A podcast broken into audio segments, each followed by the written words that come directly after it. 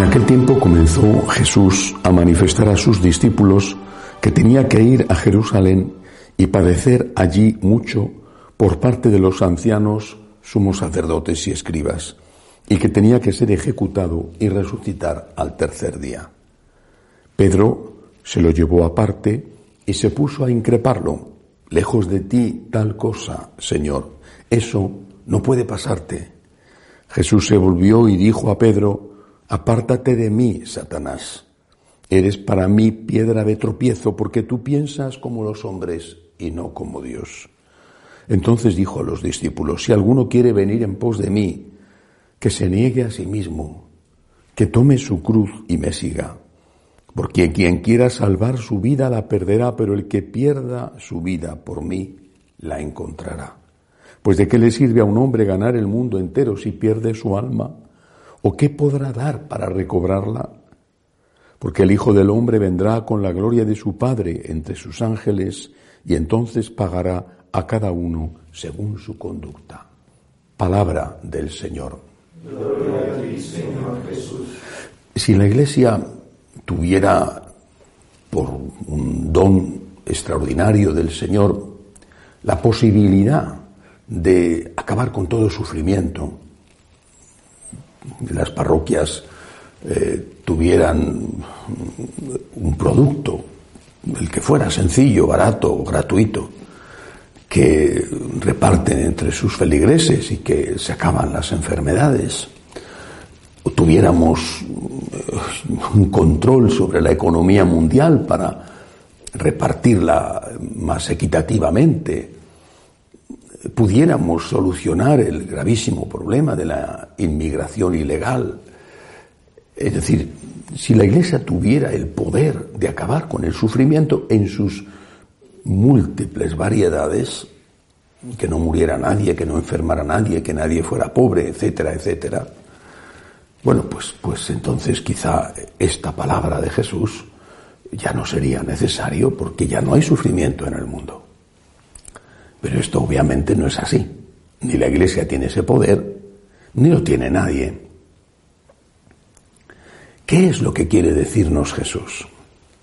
¿Qué es lo que Él hizo ¿Qué es lo que a través de su comportamiento y su enseñanza Él quiere que nosotros hagamos y por qué?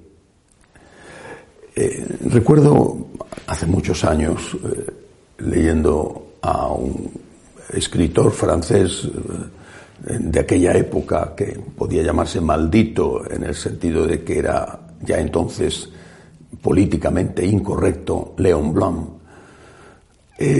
decía que él era católico practicante, muy radical, ciertamente. Pero él decía que reprochaba a la Iglesia que hubiera hecho a los pobres más pobres de lo que son. Esta frase me, pareció injusta. La Iglesia no ha hecho a los pobres más pobres de lo que son, al contrario. Desde sus orígenes, ahí está el libro de los Hechos de los Apóstoles, la Iglesia se ha dedicado a ayudar a los pobres. ¿Por qué entonces León Blanc hablaba así y lo decía eh, eh, él que era un católico practicante y él que sabía muy bien las obras de caridad de la Iglesia. ¿Por qué lo decía? Porque se refería precisamente a esto. La Iglesia ayuda a los pobres. ¿A cuántos? A algunos. Es mucho, es muchísimo lo que hace, más que nadie, pero algunos. Algunos desde el punto de vista económico una limosna, una ayuda puntual. Bueno, zonas donde se reparte comida, eh, vale. Actividades asistenciales, personas maravillosas consagradas a ello, eh, religiosas, religiosos, atender a ancianos, atender a, a niños abandonados. Bien, maravilloso. Pero unos cuantos. Porque no puede más, no porque no quiera más. Unos cuantos.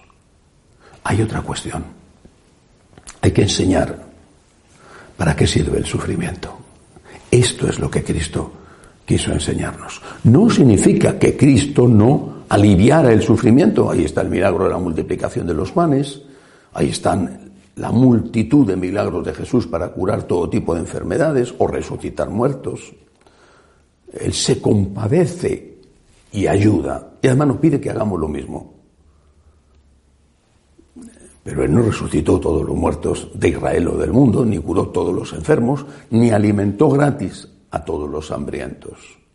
Y en cambio Él vino a dar sentido al sufrimiento. ¿Y para qué sirve sufrir? Esta es la pregunta. ¿Puede servir para algo? He recibido hoy mismo un, bueno, lo he leído hoy, debió de escribirlo la persona interesada ayer, un correo, un email de una señora de México. Es una señora ya con una cierta edad, su marido también. El marido ha perdido el trabajo y en una situación como la que estamos viviendo y siendo ya unas personas relativamente mayores, es difícil encontrar un nuevo empleo.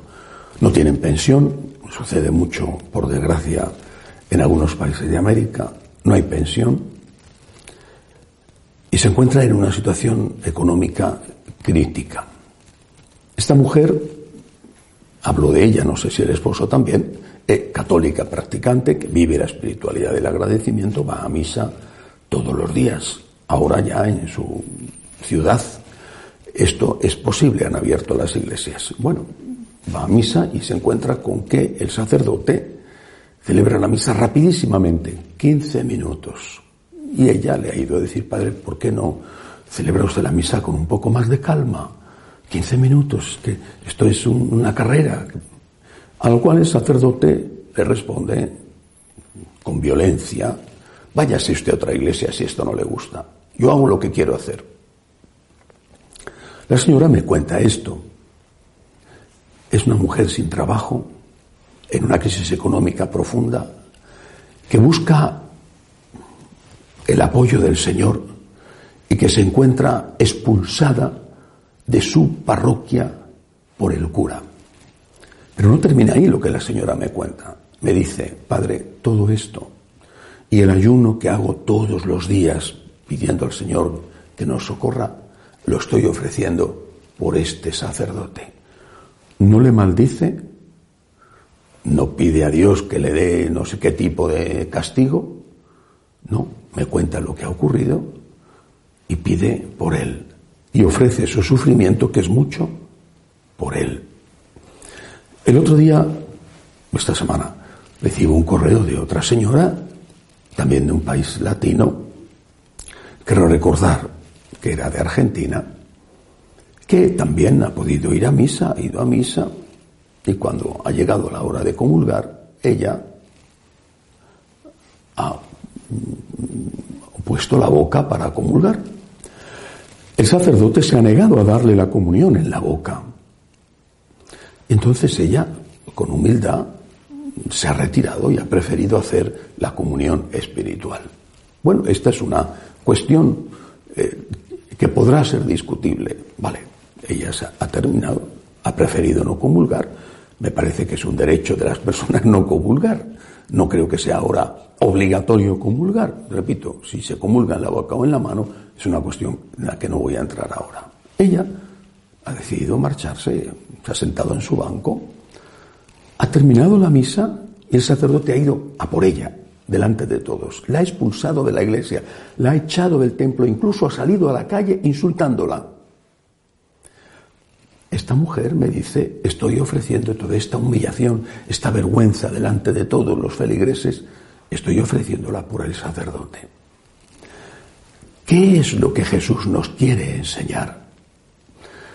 Nos quiere enseñar que el sufrimiento tiene un valor.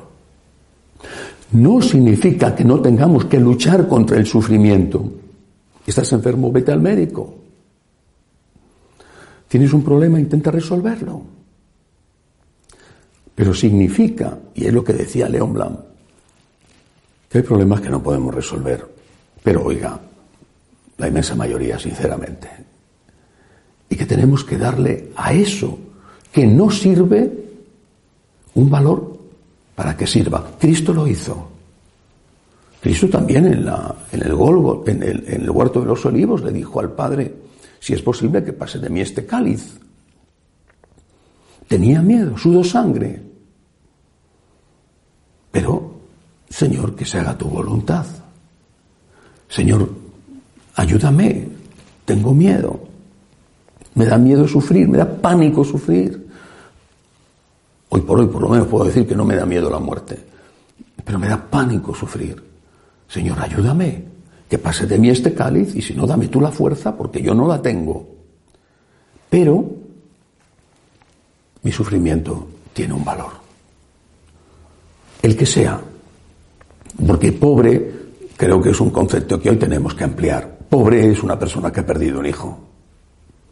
O que con esto del virus ha perdido a su papá, a su mamá, y no ha podido ni despedirse. Se lo llevaron un día y se lo han entregado en una urna con las cenizas. Hay tanto tipo de pobreza, empezando naturalmente por la pobreza material. Pero eso tiene un valor. Repito, es la enseñanza de Jesús. Tiene un valor. Tiene el valor de ser corredentor. Es San Pablo, ese olvidado y denostado San Pablo, eh, del cual ya cada vez se habla menos porque no es políticamente correcto debido a su enfrentamiento con la homosexualidad es San Pablo el que dice, completo en mi carne, lo que falta a la pasión de Cristo. Y es esa gota de agua que el sacerdote va a poner en el cáliz, lo que simboliza ese sufrimiento de los hombres. Esto tiene un valor.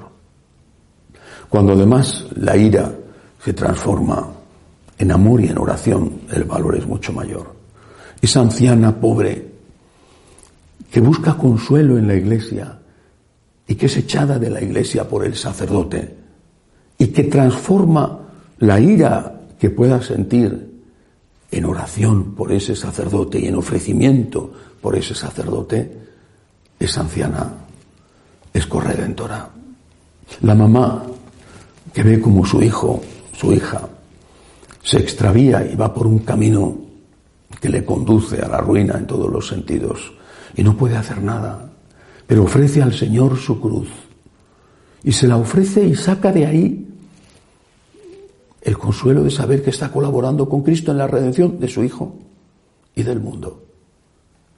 Eso tiene un inmenso valor.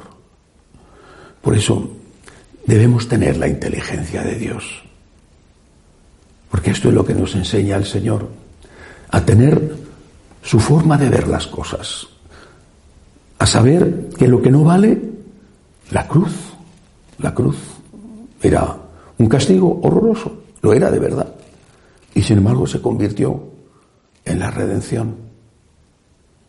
Pues lo que no vale la cruz puede ser, si se lo ofreces al Señor y lo aceptas, puede ser corredentor por los tuyos, por el mundo, por ti.